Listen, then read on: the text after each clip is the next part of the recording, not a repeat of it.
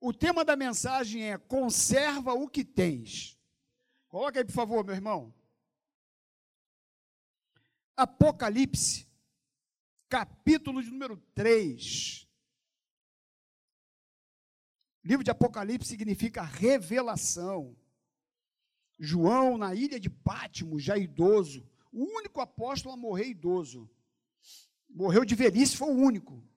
O restante, meu irmão, foi tudo cerol. Enforcado, crucificado de cabeça para baixo. É, tu quer ser discípulo? Hoje está molinho, né? Facinho, facinho. Agora aqui, ó, só João. Mas João estava lá, na ilha de Pátimo, recebendo essa revelação. Inclusive, se você for no capítulo 1, já logo no versículo de número 10, ele diz assim: ó, achei-me em espírito no dia do Senhor e ouvi por detrás de mim grande voz como de trombeta, dizendo: Quem é que falava? Jesus. Falava para ele o seguinte: O que vês, escreve em livro e manda às sete igrejas: Éfeso, Esmirna, Pérgamo, Tiatira, Sardes, Filadélfia e Laodiceia. Nós, outro dia, falamos aqui sobre a igreja de Éfeso, a carta escrita aos Efésios e hoje nós vamos falar da carta escrita aos crentes da Filadélfia. Tá bom? Apocalipse, capítulo 3, versículo 7 até o 13. Vamos fazer o seguinte: vamos ler só o 11, porque depois a gente vai discorrer pelo texto, e aí a gente vai lendo para a gente ganhar tempo. Só o versículo 11. Diz assim: Venho sem demora, conserva o que tens, para que ninguém tome a tua coroa. Senhor, muito obrigado por esse culto, por essa reunião. Nos ajuda nesse instante, nesse momento, que teu Espírito possa ministrar os corações dos seus filhos, possamos compreender e entender a tua vontade nesta manhã, em nome de Jesus. Amém. Então, meus irmãos, diante dessa orientação e dessas revelações e experiências extraordinárias que João teve, ele escreve então as cartas às sete igrejas, e cada uma com a sua característica. E aqui o texto que nós lemos nos fala da igreja da Filadélfia, que é conhecida por ser uma igreja fiel. A igreja de Filadélfia era reconhecida como uma igreja fiel. E a carta começa endereçada ao anjo da igreja de Filadélfia, ao líder, ao pastor da igreja. A igreja de Filadélfia foi fundada no tempo do apóstolo Paulo. Em seguida, Cristo se identificou como o santo, o verdadeiro, aquele que tem a chave de Davi, que abre e ninguém fecha, que fecha e ninguém abre. Olha só, vamos para o texto. Olha o versículo 7. Ao anjo da igreja em Filadélfia escreve: Estas coisas diz o santo, o verdadeiro, aquele que tem a chave de Davi, que abre e ninguém fechará, e que fecha e ninguém abrirá. Meus irmãos, eu fico vendo essa autodescrição de Cristo quando ele manda, né, o apóstolo João escrever a carta, e a gente percebe a, a, santidade, a veracidade, a autoridade absoluta de Jesus Cristo. Aquele que possui a chave de Davi. Aquele que é, que, que, que cumpre todas as promessas messiânicas. É o único que tem o poder de abrir as portas do reino de Deus para o homem. Olha só, meus irmãos, que coisa tremenda. Jesus, ele tem o poder de abrir as portas do reino de Deus para mim e para você. É o, aliás, é o único. Aliás, ele já disse certa vez: Eu sou o caminho, a verdade e a vida. Ninguém vem ao Pai a não ser por mim. Ele é a porta. Algumas pessoas dizem: ah, todas as religiões levam a Deus. Mentira! Só Jesus ele tem a capacidade de nos levar ao Pai. Ele é a porta. E a porta, aliás, ele é a porta e ele pode abrir outras portas. E a porta que ele abre, está dizendo aqui no texto, ninguém fecha. Que isso? Ninguém tem poder para fechar, Márcia, a porta que ele abre. Se ele abriu uma porta para você, meu irmão, acabou, foi ele que abriu. Não tem rei, não tem príncipe, não tem presidente, não tem autoridade alguma que possa fechar a porta que ele abriu para você. É o texto diz aqui que abre ninguém fechará e que fecha ninguém abrirá. E aí, meus irmãos, ele vai falando para essa igreja, porque aquela igreja era uma igreja muito perseguida pela comunidade judaica daquela cidade, que insistia que somente os judeus é que pertenciam ao povo de Deus. Mas quando ele fala para a igreja de Filadélfia, Jesus Cristo ele deixa claro que a segurança da salvação do homem não estava sob a autoridade do julgamento judaico e nem de homem algum nessa terra. Mas estava sob as mãos daquele que verdadeiramente segura a chave de Davi, que era promessa que se cumpriria nele. E após informar que as questões da salvação são deliberadas somente por Ele, por aquele que é inteiramente santo e verdadeiro. Porque só Jesus é inteiramente santo. Nele não há variação. Ele é santo, ele é santo e ele é santo. então ele escreve essa carta à igreja de Filadélfia e ele mostra que ele está atento com o seu povo. Porque ele diz o seguinte aqui no versículo número 8: Conheço as tuas obras. Eis que tenho posto diante de ti uma porta aberta, a qual ninguém pode fechar. Então Jesus ele diz: Olha, eu conheço as suas obras. Jesus é o ele, ele, ele passeia no meio dos candeeiros, diz aqui em Apocalipse. Porque os sete candeeiros significavam as sete igrejas que nos simbolizam.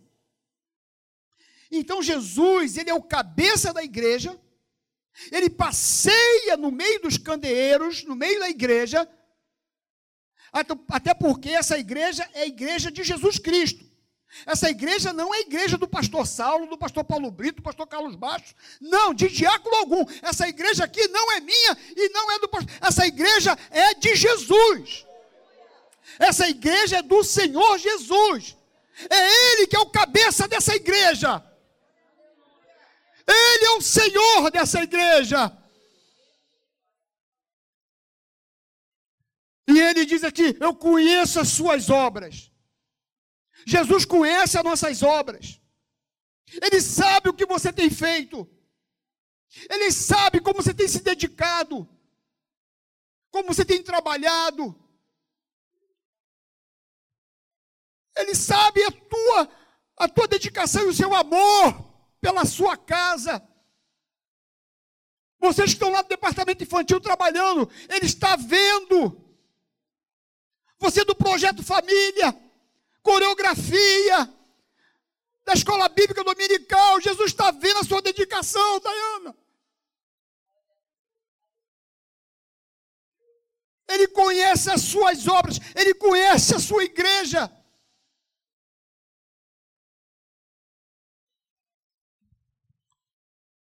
E ele diz para aquela igreja: Olha, eu coloquei uma porta aberta para vocês e ninguém pode fechar. E ele diz aqui no texto: o seguinte: que vocês têm pouca força, entretanto guardaste a minha palavra e não negaste o meu nome. Ou seja, vocês são uma igreja pequena, porque aquela igreja não era uma, uma igreja muito grande. Vocês têm pouca força, mas vocês não negam o meu nome. Porque Jesus não está preocupado com catedrais. Jesus não está preocupado com tempos cintuosos. E se puder ter, bacana, bonito, não tem nada demais. O que ele está preocupado realmente é com a fidelidade da sua igreja, é com o coração do seu povo, E aquela igreja pequena. Mas Jesus diz: Olha, eu conheço as suas obras. E eu coloquei uma porta aberta para vocês que ninguém vai fechar. Aquela igreja pequena em número, tinha pouca força, mas suas obras eram conhecidas pelo Senhor. Tamanho de igreja não impressiona Cristo, não, meus irmãos. Deus está vendo o seu trabalho, a sua dedicação. Deus havia colocado diante daquela igreja uma porta aberta. A cidade de Filadélfia, meus irmãos, ficava às margens de uma importante rota comercial que ligava o Ocidente com o Oriente. E isso fazia com que pessoas de todas as partes do Império Romano passassem por ali, criando uma grande oportunidade de evangelização. Então a igreja de Filadélfia não desperdiçou essa maravilhosa porta aberta. E como uma verdadeira igreja missionária, pregou o evangelho com firmeza e fidelidade. Por isso, nós temos que ser uma igreja missionária. Não só no nome, Igreja Missionária Evangélica Maranata. Não pode ser só no nome. Nós temos que ter na veia o desejo de evangelizar, de pregar Jesus, de falar do amor de Cristo. Nós temos que estar assim toda quinta-feira, como nós temos feito ali, ó, no centro lote 15, pregando o evangelho. Você está lá dentro do ônibus, prega o evangelho. Você está no seu trabalho, prega o evangelho. Você está dentro de casa, prega o evangelho principalmente com as suas atitudes, com a sua forma de viver. Porque dentro de casa é o pior lugar para se pregar, meus irmãos. É ou não é? Porque lá o pessoal te conhece de verdade, quem você é. Você acorda e dorme lá. Dentro de casa é o lugar mais difícil. Porque muitas vezes lá você mostra o teu temperamento, o seu desequilíbrio. Sua forma de falar que você não fala no meio dos irmãos. Então, dentro da sua família, pregue com a sua atitude, com a sua. Né, para as pessoas olharem para você, ah, você mudou mesmo, hein? Rapaz, a, a minha irmã está diferente. Depois que ela entregou a vida dela para Jesus, ela mudou a forma dela falar, de tratar. Mas aquela igreja tinha oportunidade de evangelização. E ela não perdeu a oportunidade, aquela igreja era fiel à palavra, ela pregava o evangelho. E aí Deus, o Senhor Jesus, olhando para aquela igreja pequena, insignificante aos olhos dos homens, mas era grande aos olhos do Senhor. A carta à igreja de Filadélfia tinha como pano de fundo um ambiente adverso que os crentes daquela cidade tinham de enfrentar. Inclusive, se você ler aqui, você vai ver no versículo 9, eu acho que é no versículo 9, é assim: Eis que farei alguns dos que são da sinagoga de Satanás, desses que a si mesmos se declaram judeus, e não são, mas mentem. Eis que os farei vir e prostrar-se aos teus pés, e conhecer que eu te amei. O que, que Jesus está dizendo aqui para aquela igreja? Porque havia uma perseguição muito grande dos judeus. Sempre que um judeu se convertia ao cristianismo, eles perseguiam. E aquela igreja, ela era perseguida por esses judeus, por esses líderes religiosos. E aí Jesus chama aqueles líderes religiosos daquela época de sinagoga de Satanás. E meus irmãos, pregar o evangelho, há perseguição, há confronto. Não tem jeito. Jesus falou que até dentro da própria família havia perseguição. Até dentro da própria casa. Imagina você no teu trabalho, quando as pessoas sabem que você serve a Jesus. Lá na faculdade, quando as pessoas descobrem que você é de Jesus. Como que há uma perseguição, principalmente nas faculdades federais? Como que é difícil você se manter firme? Porque as pessoas te discriminam, querem te colocar de lado. A gente vê na mídia quando eles tratam dos evangélicos como que eles tratam de uma forma pejorativa. Como que querendo menosprezar, envergonhar. E se manter fiel, meus irmãos. Não é só na igreja, eu tenho que ser fiel na faculdade, no trabalho, na escola, com meus amigos, aonde quer que eu esteja, eu preciso ser um representante de Jesus. E havia uma perseguição muito grande. E aqueles membros daquela Assembleia Judaica em Filadélfia sentia a pressão e eles se orgulhavam de ser povo eleito de Deus. Mas na carta o Senhor disse que, na verdade, eles eram a sinagoga, aqueles que perseguiam a sinagoga de Satanás, eram mentirosos. Eles serviam como instrumentos na mão do inimigo para destruir a obra do Senhor. Mas Jesus ele diz que haveria de fazer com que os seus opositores reconhecessem que aquela igreja era mesmo objeto do seu amor divino. Porque por mais que as pessoas te persigam, por mais que as pessoas tentam te rejeitar, quando você é fiel a Cristo, quando você se posiciona, quando você é corajoso, Ele te honra. Ele te honra. Você não está só. Não está só. O sistema, o trabalho, na faculdade. Você não está só. E quando a gente olha o versículo de número 10, tua Bíblia está aberta, ele diz assim: ó, porque guardaste a palavra da minha perseverança, também eu te guardarei da hora da provação que há de vir sobre o mundo inteiro, para experimentar os que habitam sobre a terra. O que que Jesus está dizendo aqui? É lógico que isso aqui tem um cunho escatológico. Ele está dizendo lá, sabe, antes da grande tribulação, que ele guardaria a sua igreja, guardaria o seu povo, porque vocês guardaram a minha palavra, a palavra da perseverança, eu também vou te guardar na hora da provação. Mas nós podemos também contextualizar isso hoje, para mim e para você.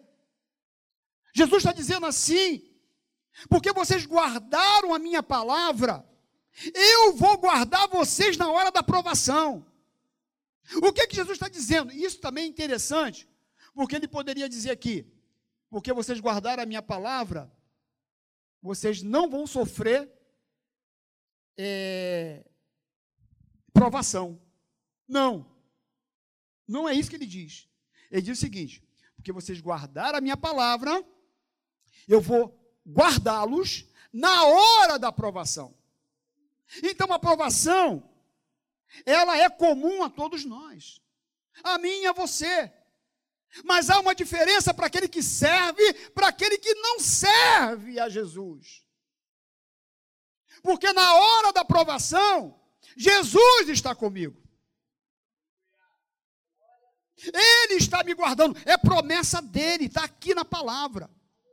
Porque vocês guardaram a minha palavra, eu vou estar com vocês na hora da aprovação, na hora da dificuldade, na hora da adversidade, eu vou estar com vocês vocês não estarão só. Vocês podem entrar até na fornalha, mas eu vou estar lá com vocês. O quarto homem vai estar lá.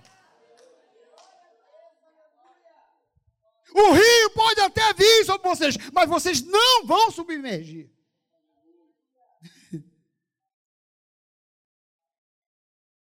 E essa é uma garantia que se estendem aos cristãos de todas as épocas e lugares.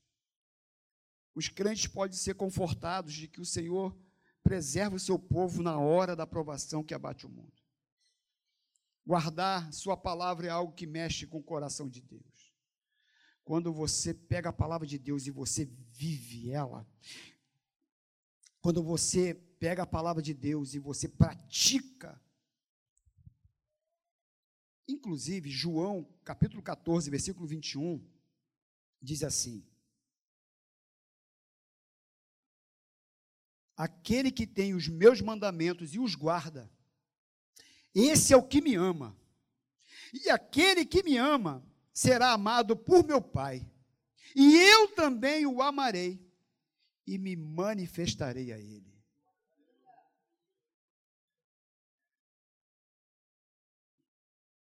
À luz de toda essa verdade sobre a preservação divina, Cristo informou os crentes de Filadélfia que ele não demoraria a voltar. Deixou a importante exortação: conserva o que tens, para que ninguém tome a tua coroa.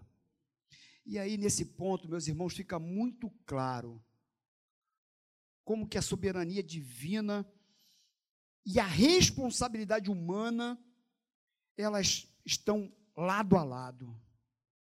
Porque ele diz: Eu te guardarei, mas ao mesmo tempo ele diz: Conserva o que tens. Eu te guardarei. Agora, isso aqui cai por terra aquela teologia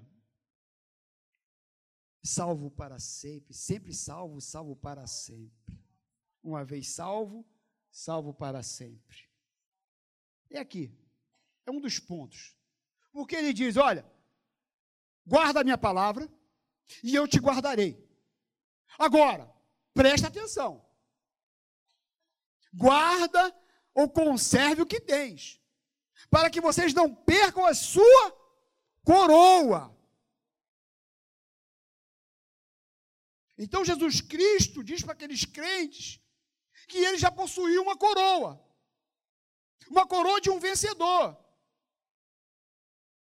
E essa exortação diz para eles que eles conquistaram a coroa, mas para cuidarem apropriadamente dessa coroa, que eles já possuíram, ou já possuem.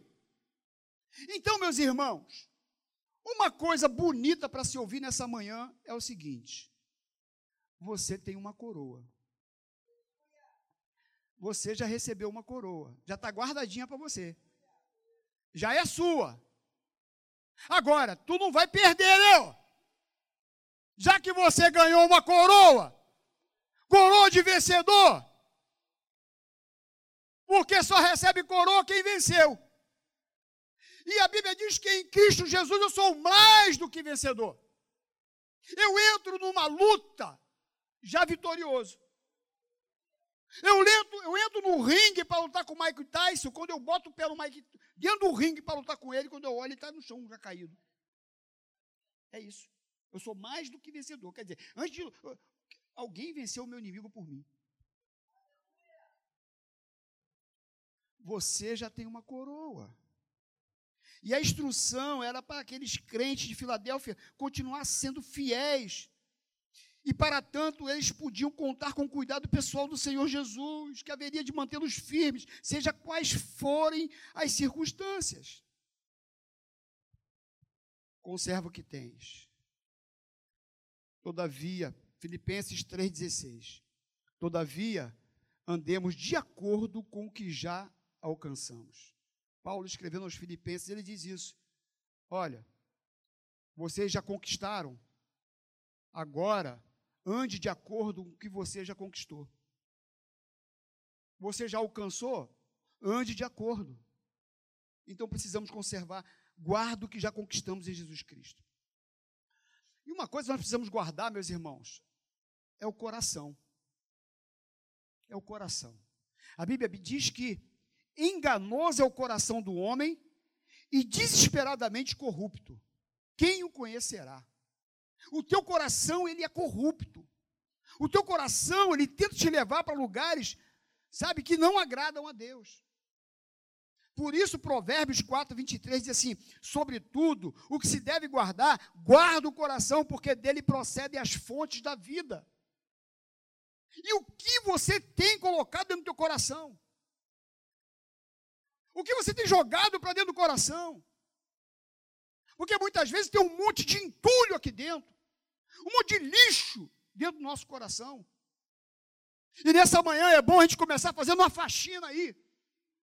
Porque talvez os seus olhos estão vendo coisas que não é para ver. Você esteja trazendo para dentro do teu coração coisas que não é para trazer. Você está ouvindo coisas que não é para ouvir.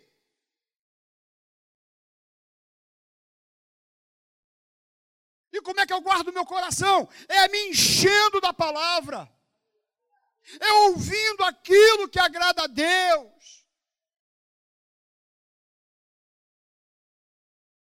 As minhas leituras, os meus vídeos, o que você tem jogado no teu coração? Guarda o que tens, para que você não perca. Outra coisa, meus irmãos, é guardar os pés. Aonde você tem ido? Quais os caminhos que você tem trilhado? Quais os lugares que você tem compartilhado? Eclesiastes 5:1 diz assim: guarda o pé quando entrares na casa de Deus. Chegar-se para ouvir é melhor do que oferecer sacrifício de tolos pois não sabem que fazem mal. Por isso, meus irmãos, nesta manhã, eu creio que todos que entraram por essas portas entraram com a motivação realmente de adorar Jesus, porque ama Jesus. Não porque quer participar de um momento de pão, de cálice, como se tivesse cumprido um momento no mês. Eu vim aqui, tomei ceia e agora estou quites com Deus. Você não é um religioso. Por isso, guarda o teu pé quando você entrar na casa de Deus. Chegar-se para ouvir é melhor do que oferecer sacrifício. Não adianta eu vir aqui como um sacrifício. Ah, eu fui no culto quinta, domingo de manhã, domingo à noite. Pronto, eu sou um crente maravilhoso. Não, não, não é isso. Ele não está preocupado com sacrifício. Ele está preocupado é com seu coração. O que ele quer é você não é o teu serviço. Serviço é um resultado do meu amor por Jesus. Eu não faço a obra para ser salvo. Porque eu sou salvo, eu faço a obra. É diferente. Tem gente que pensa porque está fazendo a obra, ele é salvo. Tadinho. Até porque a salvação não é por obras, é por graça. Não é por aquilo que você faz. Agora, se eu faço, é resultado do meu amor pelo, por Jesus, pela casa de Deus. Guardar a palavra, Salmo 119, versículo 11. Guarda no coração as tuas palavras para não pecar contra ti. O salmista diz, né? Guardei a tua palavra no meu coração para não pecar contra ti. Outra coisa, meus irmãos, é guardar a fé. 2 Timóteo 4,7 diz assim: Combati o bom combate, completei a carreira e guardei, guardei a fé. A Bíblia diz que sem fé é impossível agradar a Deus. Não tem como agradar a Deus se você não crer nele.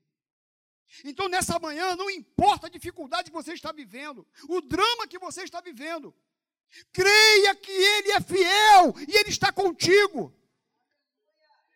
Como a promessa diz aqui: te guardarei na hora da provação.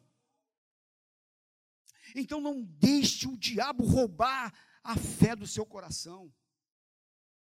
Porque a hora que eu duvido, eu estou dizendo para Deus que eu não creio nele. Ah, eu acho que Deus não me ama, não. Está pecando. Ah, eu acho que Deus esqueceu de mim. Está pecando. Ah, acho que Deus, sabe, essa promessa que Ele falou que ia fazer. Ih, está pecando. Você está deixando que a dúvida entre no teu coração. E é isso que o diabo quer. É roubar a fé do seu coração. Guarda o que você tem. Guarda o que você tem. O Espírito Santo já injetou fé no teu coração. Não permita que ninguém te roube isso, esse bem precioso. Ele continua sendo o mesmo. Ele é o mesmo de ontem, ele é hoje, e ele vai ser amanhã e vai ser eternamente. Os milagres que ele realizou ontem, ele pode realizar hoje.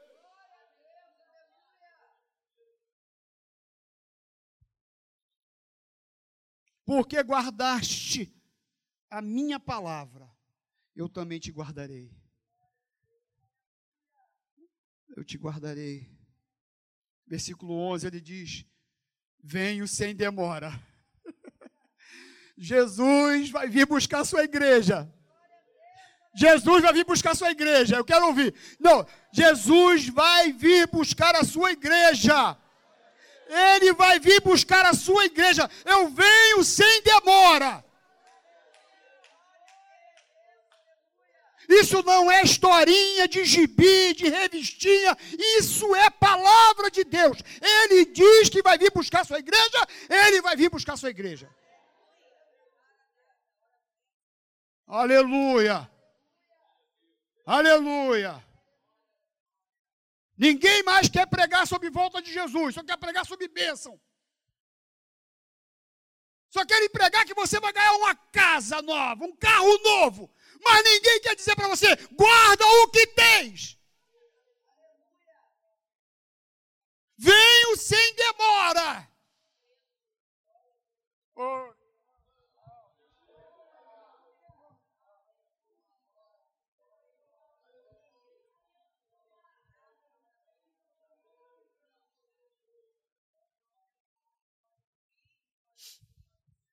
Aleluia.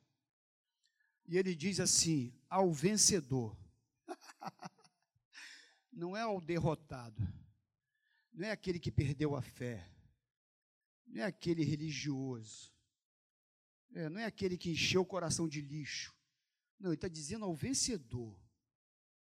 Ao vencedor, falo-ei coluna no santuário do meu Deus. Naquele lugar tinha muito terremoto, sabia?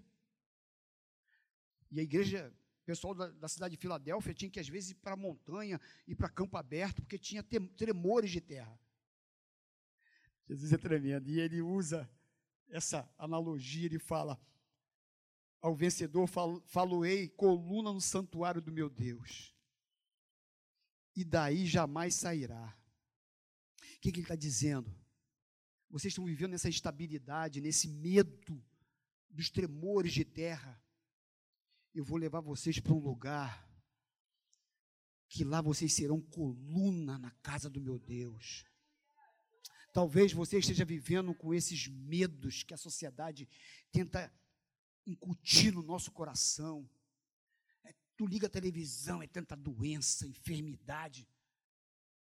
Quando acaba a Covid, é dengue, chikungunya, varíola do macaco agora, varíola do macaco. É, Carlos. Eles querem colocar terror no teu coração.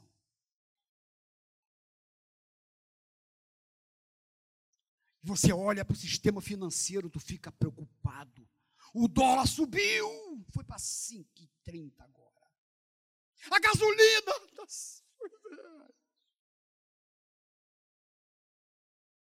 O emprego caiu. Agora aumentou, graças a Deus. E esse desespero, esse medo que a gente vive, sistema maligno, que tenta trazer desordem para a humanidade. Mas Jesus, nesta manhã, Ele traz uma palavra de estabilidade para o teu coração. E Ele diz para você: Eu farei de você coluna no meu santuário. Lá não tem tremor, não tem dólar que aumentou, gasolina que aumentou. Lá não tem o sistema humano, lá é lugar de segurança. Eu tenho um lugar para você guardado de segurança ao vencedor. Eu farei coluna na casa do meu pai. Oh, aleluia. Aleluia. Aleluia. Aleluia. E ele diz mais. E daí jamais sairá. Gravarei também sobre ele o nome de meu Deus o nome da cidade do meu Deus, a nova Jerusalém que desceu do céu, vinda da parte do meu Deus e meu novo nome. Ele diz que daria um novo nome para mim e para você. Aquela cidade, ela foi restaurada algumas vezes por alguns políticos por conta dos terremotos. E aí então, eles começaram a botar o nome daquele político que reformava a cidade, né? No caso, o imperador Tibério, vamos botar lá agora, gratidão a Tibério, que reformou a cidade. Aí depois vinha um outro político, agora o imperador Vespasiano, vamos botar o nome dele aqui na cidade. E aí Jesus então diz para eles: Olha, vocês não vão ter nome de homem dessa terra algum, que são homens corruptos, vulneráveis, sujeitos a fraquezas, mas eu vou dar um novo nome para vocês. Eu vou dar um nome, um nome que está guardado com meu Pai, com meu Deus. Ele diz aqui no versículo de número, deixa eu achar aqui, quando eu escrevi, ele diz assim, ah, Apocalipse 2,17, quem tem ouvidos, ouça o que o Espírito diz às igrejas, ao vencedor, dar-lhe-ei do maná escondido, bem como lhe darei uma pedrinha branca, e sobre essa pedrinha escrito um, no, um nome novo, o qual ninguém conhece, exceto aquele que o recebe. É um nome só para você, Silvia. É teu, Silvia. é teu, Rômulo. É um novo nome que ele tem para cada um de nós. Meus irmãos, o santo o verdadeiro, aquele que tem a chave, aquele que tem autoridade, aquele que nos conhece, aquele que sabe das nossas forças pequenas, mas que exige do seu povo santidade. Sim, é esse que nos promete, que nos guardará na hora da aprovação, que nos faz coluna na casa do Pai, que nos torna firme e que nos dará um novo nome.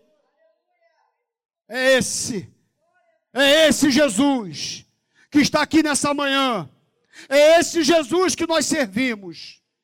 Ao vencedor, ao vencedor, dar-lhe-ei ser coluna na casa do meu Pai. Conserva o que tens.